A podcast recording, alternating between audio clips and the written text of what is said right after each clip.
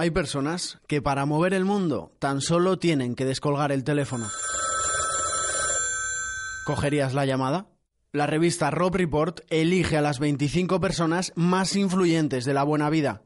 Descubre sus nombres. Quizá un día te llamen. Spain Media. Mucho más que revistas.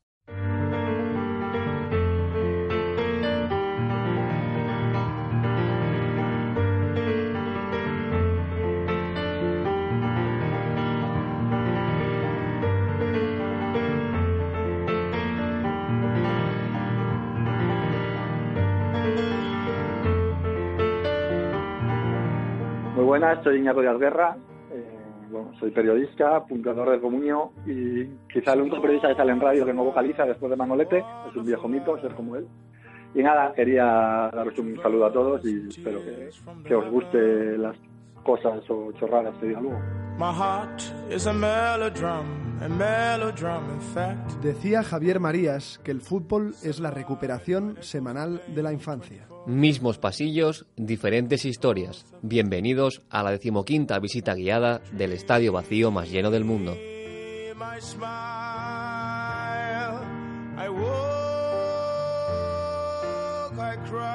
Bowling Sound, un podcast de la revista Panenka con Spain Media Radio. Temporada 2, episodio 5, La Juventud.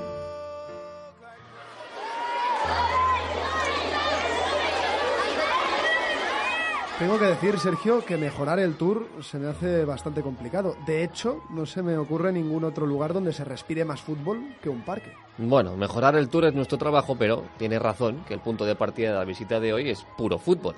Eso sí que es cierto, sí. Niños y niñas detrás de un balón desarrapado, dos mochilas que forman esa portería imaginada. Qué nostalgia, compadre. Venga, venga, vuelve a la dura vida del adulto que nos vamos para el campo. El autobús.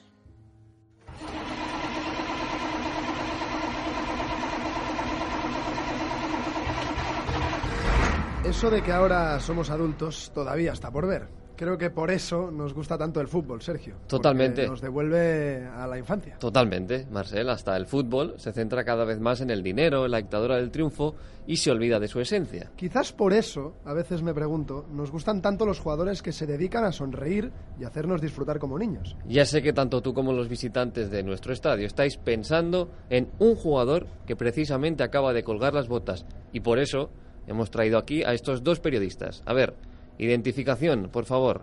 Hola, soy Miguel Rico y trabajo para Mundo Deportivo. Bueno, soy Tiago Arantes, periodista brasileño en Barcelona. Trabajo como comentarista de Bein Sports y como corresponsal de medios brasileños en Europa.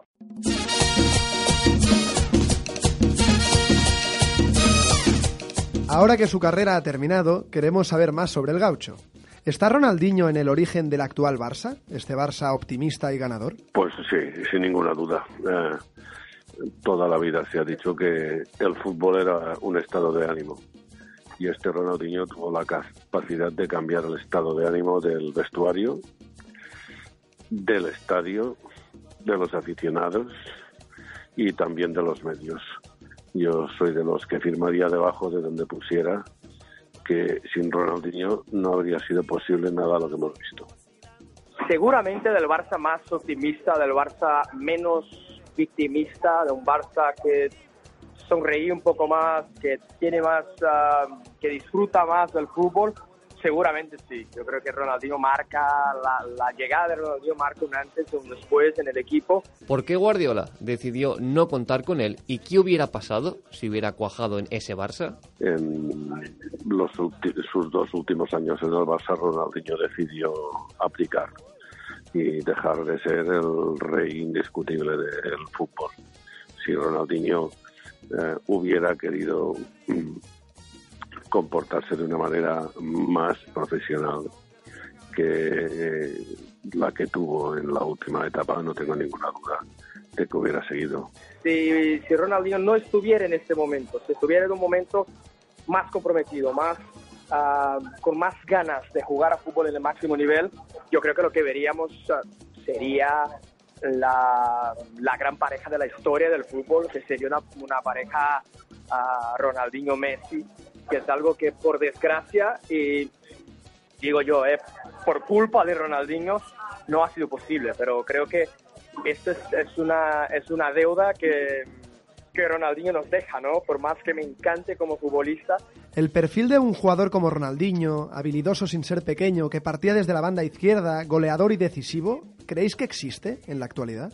Yo creo que está en motivo de extinción. No hay, yo no soy capaz de ver a, a nadie como él. Hay futbolistas que tienen algún tipo de peculiaridad que te puede recortar a, a Ronaldinho, como sea la parte espectáculo que le pone eh, Neymar a su juego. Yo creo que hay momentos, hay momentos de jugadores que me recuerdan a, a Ronaldinho y, y de entrada el que el que más me hace recordar de, de Ronaldinho es Neymar. Pues que yo considero a Ronaldinho un futbolista único, uno de esos eh, que nacen eh, futbolistas, que les han parido para ser futbolistas y que eh, mientras se divierten son capaces de hacernos divertir a todos. Ronaldinho tenía un punto que a veces parecía que se desconectaba del juego y que todo quería que hacer, todo lo que quería hacer era magia. Y Neymar ya no tiene tanto este punto, sino es un jugador más objetivo. Cuando miro a Neymar veo cosas de Ronaldinho, pero un jugador como él, 100% como él, si no es irrepetible, como mínimo es algo que tardaremos un poco más a ver.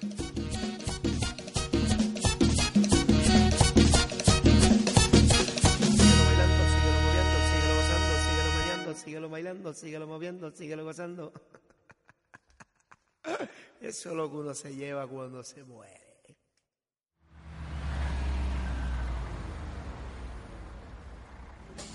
Hombre, hoy veo que no llevas ningún libro ni ningún documental sobre fútbol. A ver, ¿qué películas llevas ahí? Bueno, pues tengo un poco de todo.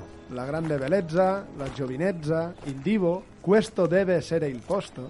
¿Qué pasa? ¿Que tenemos un intensivo de italiano? Me parece que a ti te hace falta. No, no, no. Tenemos un cursillo acelerado, pero más bien de cine. Más concretamente, Sergio, de la relación entre el cine de Sorrentino y el fútbol de un tal Diego Armando Maradona. Primera parada, Bowling Tavern.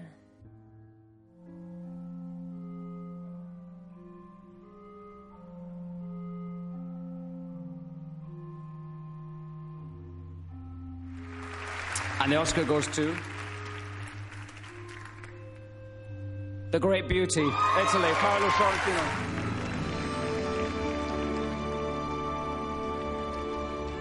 Uh, okay, thank you to the Academy, thank you to Tony and Nicola and all the actors, um, producers and the crew. Thank you to my sources of inspiration, Federico Fellini, Tolkien Heads, Marty Scorsese and Diego Armando Maradona.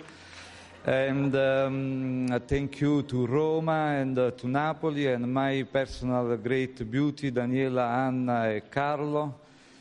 And uh, thank you to my brother Marco, my sister Daniela, and this is for my parents, Sasa and Tina. Thank you very much. Thank you.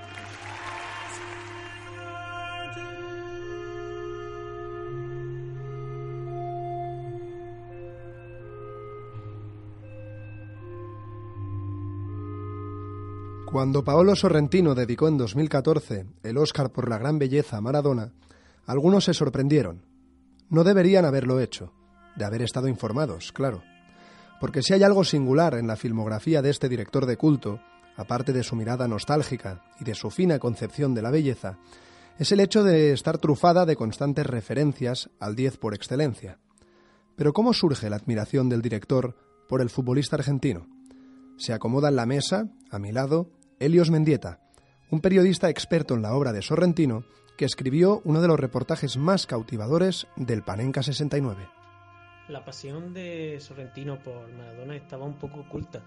De hecho, en su filmografía previa sí sabemos que le gusta el fútbol, algo que además él reconoce en diversas entrevistas y lo que muestra en su filmografía. En su ópera prima, por ejemplo, lo vemos hablando de la historia de un futbolista retirado que quiere ser entrenador, o incluso en las grandes bellezas hay una escena onírica sobre el fútbol. Pero la pasión por Maradona no la muestra en su cine y él la descubre cuando recoge el galardón, el Oscar a Mejor Película Extranjera de habla no inglesa en la edición de los años 2014 de los Oscars. Recoge el premio por La Grande Bellezza precisamente y ahí agradece el premio a a sus cuatro pasiones y una de ellas es Maradona. Sorrentino le debe a Maradona el hallazgo de la pasión, así como el cine le debe a Sorrentino un montón de películas extraordinariamente apasionadas. De Maradona a Sorrentino y de Sorrentino al cine, o lo que es lo mismo, de Maradona al cine, del césped a la gran pantalla. Aquel jugador de otro mundo se convirtió en el principal aliado del joven Paolo, y así fue como éste decidió convertir su carrera en una especie de tributo al más grande. No es sólo por amor al astro, admiración, melancolía, lo que se desprende de ella. Hay algo más. ¿Por qué se dice que el Pelusa le salvó la vida al director napolitano? El hecho de que se diga que Maradona le salvó la vida a Sorrentino es algo bastante azaroso, bastante casual. Por aquella época, a los 15 o 16 años de edad, Sorrentino era cada vez más aficionado del Nápoles y le pide a sus padres que le dejen ir ese fin de semana a la Toscana, que jugaba el equipo de su ciudad, el equipo de sus amores jugaba en el campo del Empoli. Normalmente eh, Sorrentino solía pasar con esas edades los fines de semana junto con sus padres en una casa rural que ellos tenían en la propia región de la Campania, en Nápoles. Pero tras mucho insistir, los padres por primera vez le dejaron irse con el equipo y ver el partido en Empoli. Pero bueno, el hecho de que no le no se marchara junto con sus padres a la casa rural le acabó salvando la vida, ya que mientras él disfrutaba del fútbol en la Toscana, sus padres, desgraciadamente, murieron ese fin de semana por una mala combustión de gas, por un incendio que se provocó en su casa. Maradona, interpretado por Rolly Serrano, es uno de los grandes personajes de la juventud, una de las últimas películas rodadas por el director. En ella, el mito argentino aparece totalmente desmejorado. Padece obesidad mórbida, tiene problemas respiratorios y no puede caminar sin su bastón.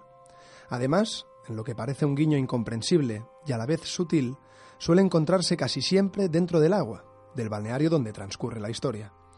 ¿Pero por qué? ¿Cuál de todos los Maradonas posibles decidió dibujar Sorrentino en su película? Maradona, este mito, digamos que no es un personaje eh, protagonista, ni mucho menos de la trama, pero sí que hay que tenerlo en cuenta si se quiere entender el trasfondo de la película. Lo cierto es que el personaje de Maradona está dibujado a modo de homenaje clarísimo a través de parámetros que suele usar Sorrentino mucho en sus películas, como es, por ejemplo, la utilización evidente del grotesco, que el director napolitano toma de su maestro, de Federico Fellini, pero también el uso de la melancolía como tema. Y es que Maradona es un personaje totalmente melancólico, esclavo de un pasado que siempre fue mejor. En la juventud, Sorrentino llevó su relación con Maradona hasta un nuevo escenario, dándole vida en forma de personaje. Ese paso más allá que dio el director le sirvió para romper definitivamente con los grilletes, y a partir de entonces, el fútbol y el propio Diego, por supuesto, pasaron a incrustarse con mucha más facilidad en sus trabajos. No hay que recular demasiado para constatarlo.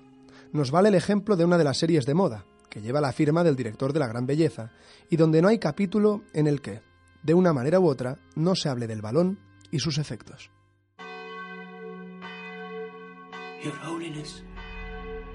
Your sins. I don't have any sins to confess.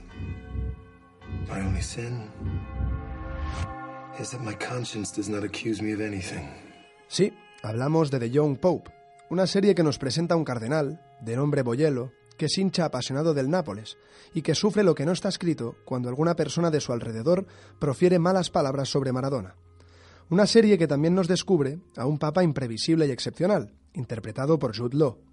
Él es el protagonista, de hecho, de una de las muchas anécdotas que nos regala Helios Mendieta, y que nos vale a la perfección como metáfora del intrigante vínculo que une a Sorrentino con el fútbol. Para clavar el papel, el director le pidió al actor británico que ensayara el rezo de la misma forma que Wayne Rooney celebra sus goles, es decir, con los brazos abiertos y mirando al cielo, al infinito.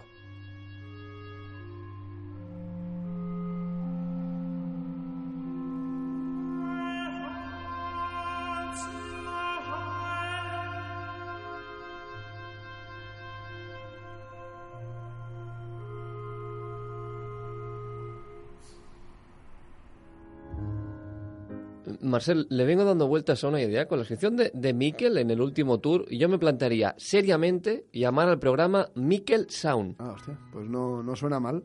La verdad es que esa reflexión sobre periodismo fue top, Sergio. Pero tengo una idea.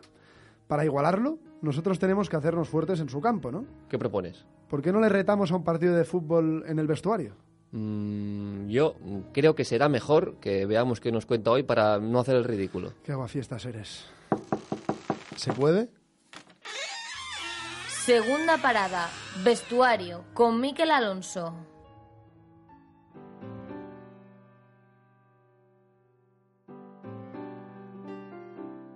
Dice una antigua leyenda que en un lejano mundo los futbolistas, al retirarse, cogían sus botas y en vez de colgarlas, las dejaban en el hogar de las botas jubiladas por respeto a los servicios prestados.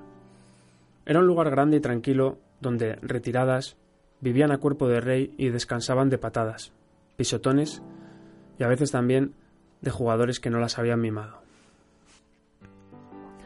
Había botas narigudas, guapas, feas, de porta arrogante, jorobadas, coquetas, estiradas, rechonchas, audaces, prudentes o tacañas. Cada bota se parecía no solo al pie de sus antiguos dueños, sino que, con el tiempo, había adoptado sus andares y su personalidad. Unas y otras hablaban sin parar de sus viejos dueños. Muchas pensaban que el suyo era el mejor de los futbolistas de la historia, y trataban de que su olor nunca desapareciese del todo. Echaban de menos la forma del arco del pie, cómo el jugador hablaba con ellas antes de que diese comienzo el partido, o las embadurnaba, eso los que las cuidaban, y les daban masajes que hidrataban sus cansados y acartonados cueros. En algunos casos, era una auténtica relación de amor. Poco a poco, aunque acompañadas de otras botas, las botas del hogar de las botas jubiladas echaban mucho de menos a sus antiguos propietarios. Cuando los veían desde la distancia, ya retirados jugando a golf, con esos zapatitos blancos con pinchos, o deslizándose con grandes esquíes, les entraba una profunda envidia. Pensaban que todo su sacrificio no había servido para nada. Se sentían como si fuesen perritos abandonados en una perrera. Dormían y soñaban que sus antiguos jefes, ya con las rodillas achacosas y doloridas, regresaban un día con piernas nuevas, fuertes y radiantes como los primeros días, y las ataban de nuevo, con brío y convencimiento. Dejaban el golf, el esquí y retomaban su carrera futbolística. Pero algo les decía que eso no iba a suceder. Se daban cuenta de que solo las habían querido por vanidad. Qué desagradecidos, barruntaban al no verlos regresar jamás, con todo lo que protegí su pie y ahora abandonarme aquí. Las ideas de amor iban transformándose en ideas de desprecio, como justificando su cambio de parecer. Aquellos pies y tendones de Aquiles idealizados se trocaban en pies deformes, con las uñas negras y rotas, llenos de juanetes y con un olor a queso deplorable. Las botas, en fin, sin partidos, ni balones, ni pies sudorosos, tenían demasiado tiempo para pensar. No les gustaban los largos paseos, y sí los sprints rápidos y veloces. Pronto los cabreos y la frustración pasaba factura, y las botas del pie izquierdo y del pie derecho se enfadaban entre ellas. Muchas se separaban y juntaban con otras botas de diferente marca, de diferente tamaño de pie. Pies izquierdos con pies izquierdos, pies derechos con pies derechos. Algunas botas perdían definitivamente la esperanza de jugar de nuevo a fútbol y profundamente deprimidas se colgaban de los cordones utilizando la rama de cualquier árbol. Muchas jugaban a cartas de manera interminable o se ponían a ver los partidos de Champions en la tele. Se daban a la bebida o se ponían a hacer yoga o a bailar salsa en los cursos que montaban en el hogar de la bota jubilada. Durante los partidos de Champions y de Liga, miraban en el televisor brillar a las botas nuevas y sentían envidia. A veces se ponían a criticar entre ellas el gusto circense de los nuevos diseñadores. Les parecía que iban cada vez más maquilladas con todo tipo de brillantinas y colorines. No obstante, celebraban los goles como lo hicieron siempre y vibraban con los buenos partidos, mientras con un cordón se tocaban la suela abierta. Desenroscaban un taco de aluminio o maljuraban del tuercebotas que las había abandonado allí con un agujero del tamaño del pulgar en la cara, con lo difícil que era llegar a esa edad. Sergio, ¿tú te imaginas que algún día desaparece este estadio? Joder, qué optimista. Vale que nos retrasamos en el pago de alquiler, pero de ahí a que no, lo derrumben. No, no. En serio, que desaparezcamos como algunos clubes. Tú me has espiado, ¿no? Cuando estaba preparando el partido. Venga, va, vente tú también al estadio y así verás como después de la desaparición hay esperanza. Tercera parada, césped.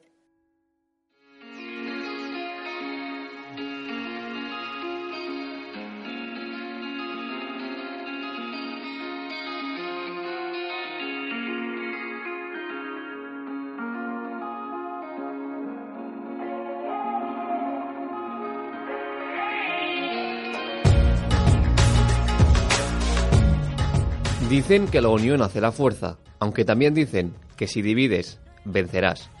Ni el sabio refranero español se pone de acuerdo en el caso de la Unión Deportiva Salamanca, un club desaparecido, pero que sigue muy presente en dos equipos que todavía huelen a nuevo. De hecho, el pasado mes de noviembre estrenaron su rivalidad, y qué mejor lugar que hacerlo que el El Mántico. Hoy descubrimos la historia del Salmantino y de Unionistas, los dos clubes que tratan de llenar el hueco de la desaparecida Unión Deportiva. Un derby en su máxima esencia, con dos equipos totalmente opuestos, unidos tan solo por la herencia del equipo desaparecido en 2013. El hecho de que el equipo llevara varias temporadas en Segunda B, unido a la enorme deuda que acumulaba, provocó que la desaparición fuera algo que se veía venir. Y en una ciudad en la que la mayoría de gente tiene como primer equipo al Madrid o al Barça, fueron muchos los que entonces se dieron cuenta de lo que habían perdido. Lo que más dolió de todos modos en la ciudad, sobre todo a, un- a- a una parte de ella, fue la llegada de Hidalgo como salvador del club cuando su objetivo real era liquidarlo para empezar de cero ocupando esa misma plaza. Acabáis de escuchar al periodista Ricardo Alonso Bartol. Gracias a él descubrimos esta historia en el reciente número 70 de la revista Panenka. Él mismo cuenta la desaparición del Club Charro, presente durante 12 años en Primera División. Desde ese momento, desde la desaparición, la ciudad es testigo de dos maneras de concebir el fútbol, dos proyectos distintos, aunque ambos con la UDS muy presente, cada uno a su manera. El Club de Fútbol Salmantino nació con la convicción de refundar la ya extinta Unión Deportiva Salamanca. Se hizo con los antiguos equipos de fútbol base y el filial, cuyo nombre fue tomado para el nuevo club. También se hicieron con el escudo y el campo, una herencia material que también quería ser sentimental. Pero en el otro lado estaba Unionistas, un club surgido de la plataforma de ayuda a la Unión, un movimiento popular que intentó mantener viva a la Unión Deportiva en sus últimos años. Así lo contaba Javier Tejedor, el presidente de Unionistas, en el programa de Bean Sports Offside. Somos un homenaje, no somos el mismo club ni queremos que se suplante o que alguien vea una foto y no sepa si es este club o el anterior. Eh, los primeros artículos de los estatutos de unionistas son que este club se creó para homenajear a la Unión Deportiva Salamanca y para recordarla. Una UDS que quedó dividida en dos sentimientos. Uno, el de querer ser ella. Otro, el de querer rendirle homenaje, tributo, guardar el luto. La división en dos bandos se produjo nada más desaparecer el club. Estaban los que querían fútbol de nivel en la ciudad y por eso apoyaban al Salamanca Athletic Club en un primer momento, proyecto que no llegó a fructificar, y ese espacio hoy en día lo ha adquirido el salmantino que intenta utilizar los símbolos de la Unión, tanto el escudo como el himno. Tanto unos como otros han tenido siempre enfrente a unionistas cuya idea es homenajear a la UDS, dejando claro que dicho club desapareció y no va a volver. Con estas diferencias, en 2013 y 2014 iniciaron su doble objetivo, recuperar el testigo de la Unión Deportiva y escalar desde lo más bajo del infrafútbol. Tanto el salmantino como unionistas coincidían esta temporada por primera vez en la misma división. Los dos herederos del club charro por antonomasia se veían las caras. El elmántico se volvió a vestir de gala. Por si el duelo necesitara más ingredientes, ambos llegaban en lo más alto de la tabla en su grupo de tercera división. El salmantino, local en el heredado El Mántico, llegaba segundo, a cinco puntos del líder, Unionistas. Un gol del mexicano Martín Galván inclinó el derby para el salmantino, un partido en el que ambas aficiones dejaron clara su postura. Somos nosotros, la Unión somos nosotros, y enfrente solo hubo una, Unión solo hubo una. existe un todo sin un caos, no hay subida sin bajada. En este estado de tristeza mi creatividad se dispara. El encuentro del 26 de noviembre removió la coctelera de los sentimientos y nos dejó la misma duda que al principio. La unión hace la fuerza o divide y vencerás. Es cierto que un día como el del derby trajo a la memoria en el El Mántico la época dorada de la Unión Deportiva Salamanca, con más de 10.000 personas en el Estadio El Mántico, pero también es una opinión extendida que la ciudad de Salamanca no tiene la capacidad para acoger a dos equipos con cierto nivel.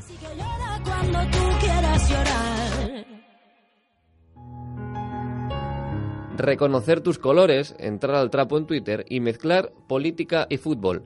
Estas tres premisas no están en ningún manual de periodismo. Hacer todo esto y ser un gran periodista pueden ir de la mano. El ejemplo está en la zona mixta de hoy. Cuarta parada, zona mixta. Iñaco Díaz Guerra, periodista de El Mundo.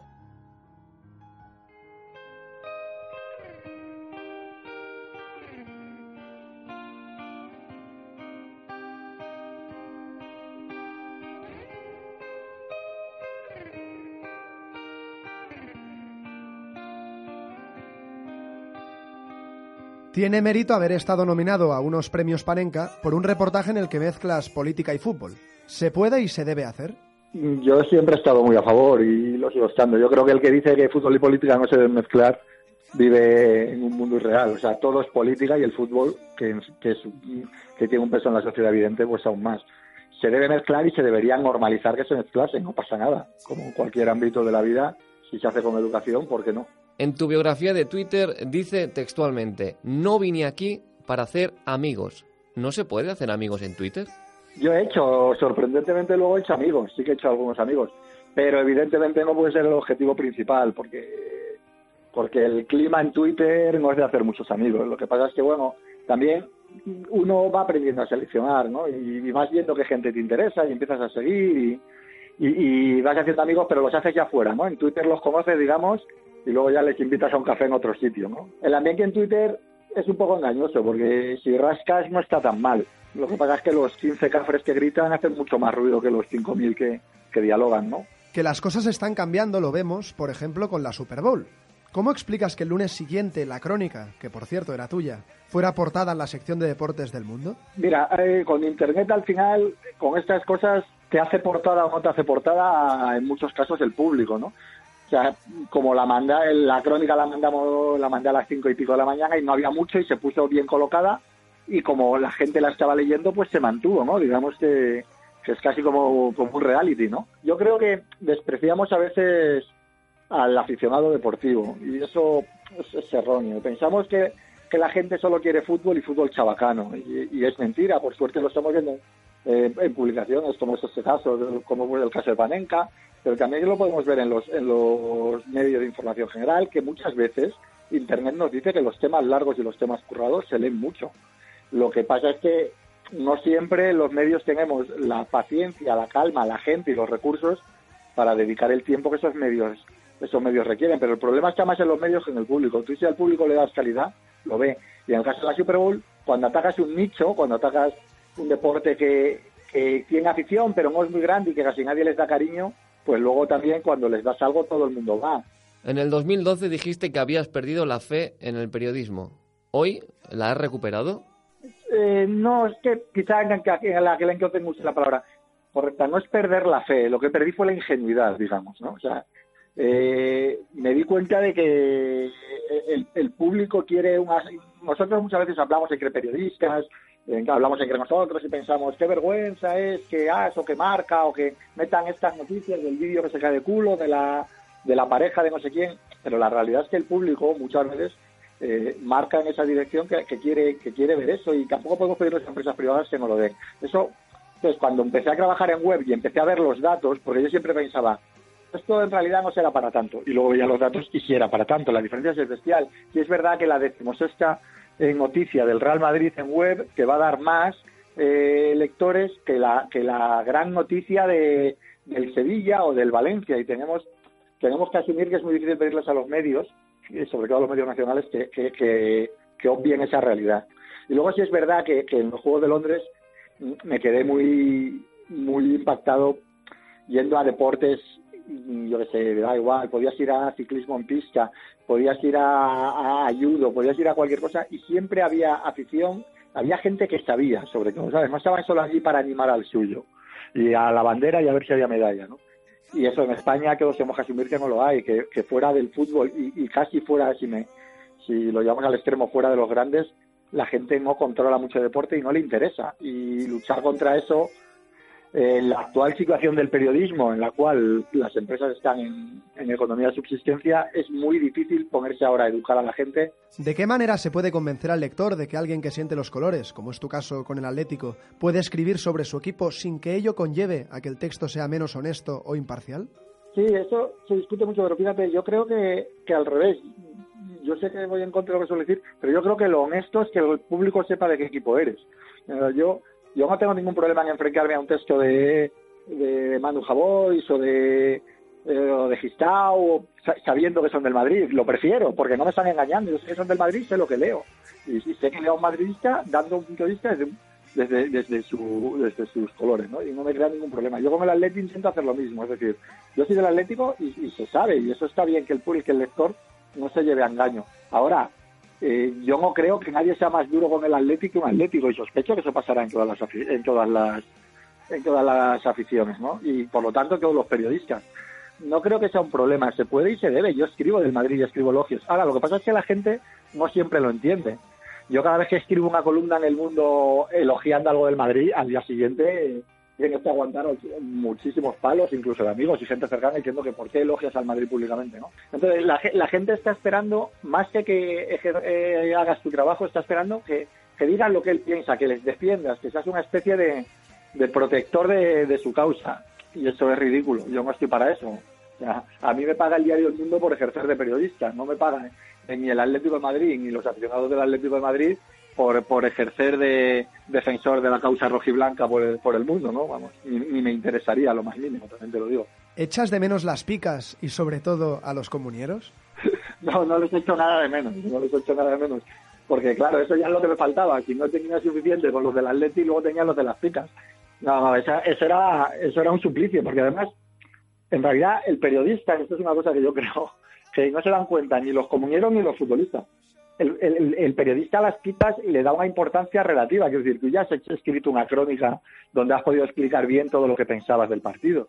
Luego las picas, además, cuando, cuando puntúas de 1 a 3, que es como muy amplio, ¿no? Bueno, ¿qué, ¿Qué diferencia hay entre un partido de 6 y uno de 8? A lo mejor los dos son dos picas. Las pones lo más ajustadas, que las tomas en serio, pero no es una cosa que te parezca especialmente importante en tu curro. Y claro, luego los de Comuña hacían auténticas tesis. Pero he de decir en defensa que los comuñeros, que yo lo que más problema me ha creado con futbolistas han sido las picas. O sea, yo he tenido futbolistas que, no, que con los que no logras hablar para nada, que te están escribiendo al WhatsApp diciéndote, cabrón, me has puesto una, una pica en vez de un dos. O sea, la gente se obsesiona con las picas. Así que eso ha sido una liberación bastante importante, quitármelo de en medio, la verdad. Aprovechando que estás por aquí, que no hemos tirado la quiniela, eh, vamos a hacerlo contigo. Pero ya sabes, Iñaco, aquí no nos vale el empate, solo uno o dos. Hablar de política con Piqué o hablar de fútbol con Rufián, uno o dos. Eh, uno, simplemente porque creo que sabe más de política Piqué que de fútbol Rufián. Haberte tomado en su día un cocido con Luis Aragonés o compartir un asado con Cholo Simeone, uno o dos. Uno porque es muy, o sea, Luis Aragonés es un conversador como no hay otro. Y el Cholo viene, yo voy con él cuando sea, pero Luis es otra cosa. Seguir a un equipo para un diario deportivo o escribir sobre más deportes en un diario generalista. ¿Uno o dos? No, un dos, claro. De hecho, una de las cosas por las que acepté venirme al mundo fue porque ya estaba un poco cansado de escribir siempre de deporte y siempre además de, de una cosa muy concreta, fuera baloncesto, fuera el atlético. Profesionalmente esto es mucho más enriquecedor.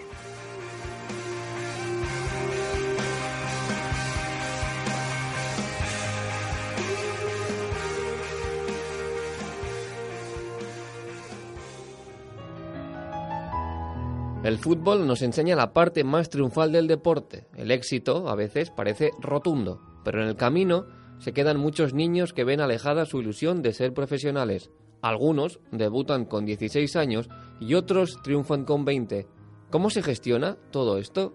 La psicología en la juventud es lo más importante.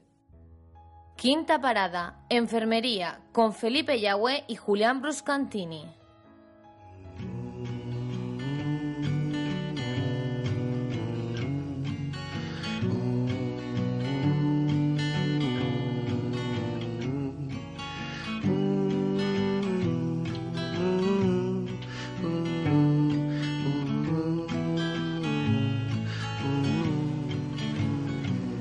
Al principio es verdad que me costó bastante porque llegué con 12 años y dejar allí a mi familia, a mis amigos, me costó bastante. Ay, ay, ay, ay. Dicen, dicen que la, la juventud es un, es un divino tesoro. Aunque evidentemente a esas edades, a la adolescencia, justamente adolescencia, que adolecemos de cosas cuando tenemos esos años, las cosas igual cuestan encajarlas un poco más, cuestan ajustarlas un poco más. Y claro, como estamos hablando de ajustar cosas emocionales y, psicológicas, no puedo hacer que volverme a pasar una vez más en este mes, en esta visita mensual que yo le hago a mi queridísimo doctor Felipe Yagüe. Doctor Felipe Yagüe, ¿cómo está? Muy bien, muy bien, un placer saludarle de nuevo. Mire, doctor, le planteo rápidamente para toda la gente que nos escucha del otro lado y se mete en nuestra consulta. Uh, la juventud, qué difícil, ¿no? A veces eh, gestionar cuando tenés 16 años y te ponen la camiseta de un primer equipo y te mandan a, jugar y las cosas no te salen bien. Y, y por el contrario, ¿no? Eh, cuando tenés, no sé, 20 años y, llevas un tiempo ya con esa camiseta y las cosas te están yendo muy bien. ¿Cómo gestiona, doctor, un, una persona de esas eh, edades momentos como estos? ¿El de que las cosas te vayan muy bien o muy mal? Y bueno, la pregunta es cómo gestionar la pasión, la ilusión. Difícil, ¿verdad? Bueno, seguramente todo parte de, de, de, del talento y sumando el esfuerzo. El esfuerzo no hará el talento, pero sí que, que, que, dispondrá una alfombra roja para que luzca ese talento.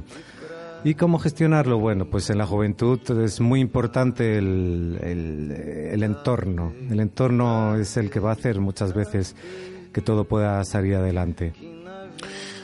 Yo pienso, ¿no? En, en jóvenes precoces, Messi, el Kun Agüero, Sergio Ramos, las cosas le fueron muy bien. Eh, su carrera ha ido infinitamente hacia arriba y han sido exitosos. Pero también pienso en otros jóvenes, no sé, tipo eh, Walcott, que debutó muy joven, se, esperaba o se pensaba que las cosas podían ser maravillosas y no así. Fíjense ahora hace poco su, su reciente fichaje por, por el Everton, eh, desde el Arsenal, cuando las cosas no, no, no, salieron. ¿Hay algún momento, doctor, hay algo de, de lo cual dependa que podamos ir hacia un lado o hacia el otro en la línea del, del triunfo o del fracaso? Pues sí, le decía el entorno que, que, bueno que nos va a encaminar, que nos va a ayudar y sin duda vemos a muchos profesionales después agradecer esos inicios, pero después ya el mantenerse tiene que ver ya con el carácter de cada uno, con la manera de, de gestionar, eh, bueno, más allá, diría la vida propia. ¿no? Y cómo gestionar esas frustraciones, esos, esos momentos bajos, poder aceptarlos para eh, seguir dispuestos a, bueno, a llegar hasta donde eh, el talento, como lo decía, y el esfuerzo que hagamos nos sitúe, ¿no? El fútbol coloca a cada uno casi siempre con lo que merece, ¿no? Y es curioso porque, sobre todo a esas edades, a uno le, piden gestionar cosas para las cuales no tiene las herramientas, eh, ni mentales ni emocionales, para porque el éxito, el dinero, la fama, hay que estar muy centrado para todo eso. Pues sí, hay que estar muy centrado, sobre todo cuando, bueno, pues, pues la ilusión o la pasión te hace pensar en, en, en, lo mejor, en las mayores, o en los mayores éxitos, o en los mejores campeonatos, ¿no? Pero bueno, yo, yo diría que sería bueno siempre, nunca olvidar que lo bonito, lo maravilloso de su pasión es, es el fútbol, en Champions League o en el barrio, en la cancha de tu barrio, como dirían ustedes. Es curioso, doctor, que antes nombraba al, al Kun Agüero, usted como colchonero fanático, el Kun pasó por ahí, pero el Kun nació en, en Independiente, y a Independiente se lo conoce como los Diablos Rojos, y al final, como dice el dicho, el diablo está bien, está bien, sí es verdad, sabe por diablo, pero mucho más, mucho más sabe por viejo.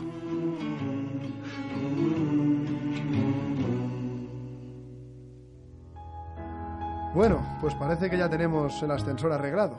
A ver cuánto dura. Bueno, espero que más de tres o cuatro episodios, mínimo. Bu- bueno, sí, sí, pero yo me refería más bien al ascensorista, que todavía ninguno ha repetido. Bueno, tranquilo, Sergio. Seamos amables y cordiales. ¿Qué tal, señor? ¿Cómo está usted? Sexta parada. Ascensor. Sergio Cortina, periodista, autor del libro Saliendo de la calle oscura. Guardo muchos recuerdos de infancia relacionados con el Real Oviedo, pero hay dos imágenes a las que les tengo especial cariño.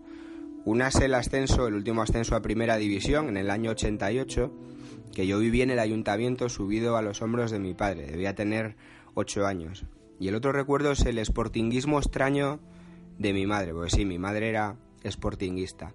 Sin embargo, yo siempre digo que crecí sin, sin aficionados del equipo rival a mi alrededor y cuando lo digo, olvido deliberadamente a mi madre. Yo nunca noté que Ana le gustara demasiado el fútbol, de hecho. Cuando mi padre y yo nos enzarzábamos en alguna discusión absurda frente a la retransmisión de Canal Plus, ella siempre se hacía a un lado con un gesto de desaprobación y nunca se mojaba por un bando o por otro. Dios me libre de abusar del concepto genialidad táctica, pero bien podía haberse inventado para definir el sportinguismo de mi madre. Lo suyo, esa distancia, fue una genialidad táctica para preservar la concordia familiar, una coartada diplomática para no darle la razón ni al del Real Madrid, que era mi padre, ni, al del Real Oviedo. Entonces se hizo del Sporting. ¿Cómo puede ser de este equipo? Le preguntaba yo, extrañadísimo por una pura cuestión estadística. En ninguno de los colegios me había cruzado jamás con un niño de Gijón y ahora iba a resultar que tenía al enemigo en casa. Me parecía algo completamente imposible y fuera de lugar. Pero ella se aferraba a la camiseta rojiblanca con fiereza. Incluso aquella vez en la que me puse en plan investigador y le recordé que mi abuelo, cazador, tenía un perro llamado Del Sol por el futbolista del Madrid, pero que en el pueblo no había ni rastro de sportinguismo y que en definitiva lo suyo era un sinsentido. Soy del Sporting y punto, me contestaba frunciendo el ceño, hasta que hace 15 años cesó la mentira. En 2003, cuando el Oviedo bajó a tercera y estuve a punto de quedarme sin equipo, a mi madre se le cayó la careta. En aquellos fines de semana yo regresaba a Oviedo desde Bilbao, donde estudiaba, más preocupado que de costumbre. Algo debió ver en mi cara cada vez que salía de casa hacia el partido antes de lo acostumbrado, cuando regresaba en silencio o cuando descolgaba el teléfono a 300 kilómetros de distancia para preguntar por el equipo, como el que pregunta por un familiar enfermo. No fue flor de un día, pero poco a poco, mientras mi equipo empezaba a caminar por una calle oscura que parecía no tener fin, mi madre fue cambiando de bufanda hasta convertirse en una oviedista más. Hace ya casi tres años, completada la metamorfosis, recibí una notificación en el móvil. Yo estaba en Madrid ya, pero acababa de vivir el ascenso a segunda en Cádiz con, con el equipo y no podía estar presente en las celebraciones eh, en mi ciudad, en Oviedo, porque al día siguiente me tocaba trabajar. Como digo, estaba frente al teclado intentando lidiar con la resaca del día anterior y recibo un mensaje y es, es de mi madre y todavía lo guardo. Y decía, como no puedes estar en el ayuntamiento como aquella vez de pequeño, ya vine yo por ti. Si eso no es amor, díganme qué es.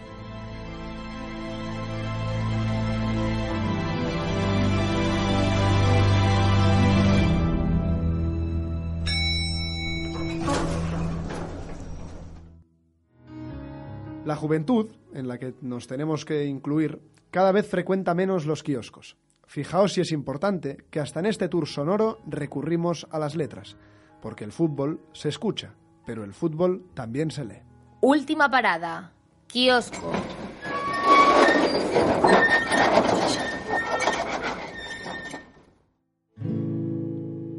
Remember those walls I built?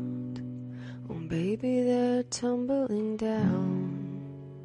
And they didn't even put up a fight. Por fin llegamos al kiosco al que hoy hemos venido después de pasar por el IKEA, porque hemos tenido que añadir una nueva estantería para agrupar toda esa filmografía de Sorrentino. También tenemos por aquí, saliendo de la calle oscura, de Sergio Cortina y, como no, el último número de la revista Panenka, recién salido del horno, el Panenka número 71. Sí, un número, Sergio, que lleva en portada a Juan Mata, con quien la revista se reunió hace escasas semanas en Manchester para entrevistarle, y que contiene un dossier que explora una realidad inquietante. ¿Hacia dónde se está dirigiendo el fútbol? Habría que hacerse más a menudo esa pregunta y, sobre todo, ir tomando conciencia del nuevo escenario que lleva por respuesta. El deporte rey cambia muy rápido, tan rápido que ni siquiera nos damos cuenta. Ya vemos lógico que el capital extranjero se apodere de clubes que en su origen representaban una pequeña comunidad local. Estamos normalizando que muchos de los aficionados de los equipos grandes vivan a centenares de miles de kilómetros del estadio donde estos juegan. Ya no nos extraña que los horarios de los partidos los marquen los intereses de las televisiones, Que se paguen más de 200 millones de euros por un futbolista. que aparezcan franquicias, Que los campos muten de nombre. que se cambien escudos y colores. Que la configuración de una Superliga cerrada para los conjuntos más poderosos deje de ser una utopía. Cuando el fútbol se haya despegado completamente de su vinculación a un territorio, a un colectivo y a unos sentimientos, quizá habrá que buscarle otro nombre. Postfútbol, por ejemplo. Esta que acabas de leer, Sergio, es una de las reflexiones que expone Axel Torres en el texto que abre el nuevo número de Panenka. Una reflexión que marca una duda, una inquietud, un aviso y, en el fondo, una reclamación. Si estamos condenados a que nuestro deporte cambie para siempre, Que no lo llamen fútbol. que no lo llamen fútbol. Y después de ponernos tan serios, vamos a destensarnos un poco.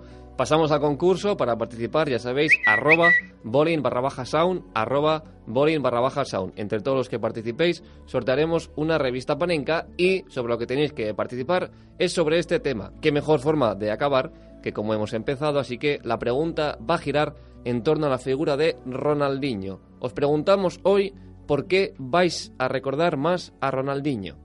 Tenemos tres posibles respuestas. Por sus goles, por sus detalles técnicos o ya en un plano más simbólico, por su sonrisa. Y ahora sí, Sergio, es momento de abrir paso al silencio, de ir cerrando este kiosco y con ello ir cerrando nuestro tour.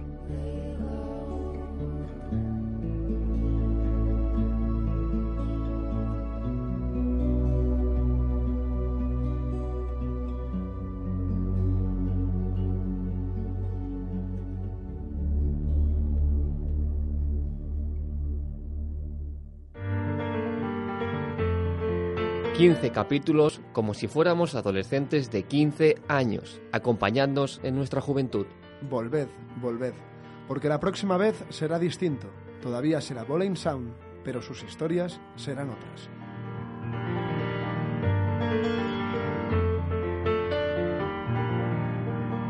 Eh, bueno, yo, yo debo confesar una cosa que es durísima. Yo espero que esto luego lo borréis. Es que yo la primera vez que fui a fui al fútbol, fui a un Atleti Madrid, al Calderón. Me llevó mi padre que es del Atleti y yo, yo era del Madrid. Eso es una cosa bastante bastante tremenda, porque era la época de la quinta. Yo era un niño de 6, 7 años y joder, yo quería ganar. Entonces mi padre como última como último recurso me llevó a arrastrar me llevó a arrastrar al Manzanares en un partido de Copa, me acuerdo perfectamente. Y, y, y además el Atleti acabó ganando, pero con, con jugadores tipo Uralde y Marina, ¿eh? tampoco os creáis. Al Madrid de la Quinta ganó y pasó. Hubo allí un pequeño traidor a la sangre madridista y salí ya completamente entregada a la realidad. ¿no? Podemos decir que el Calderón salvó mi vida.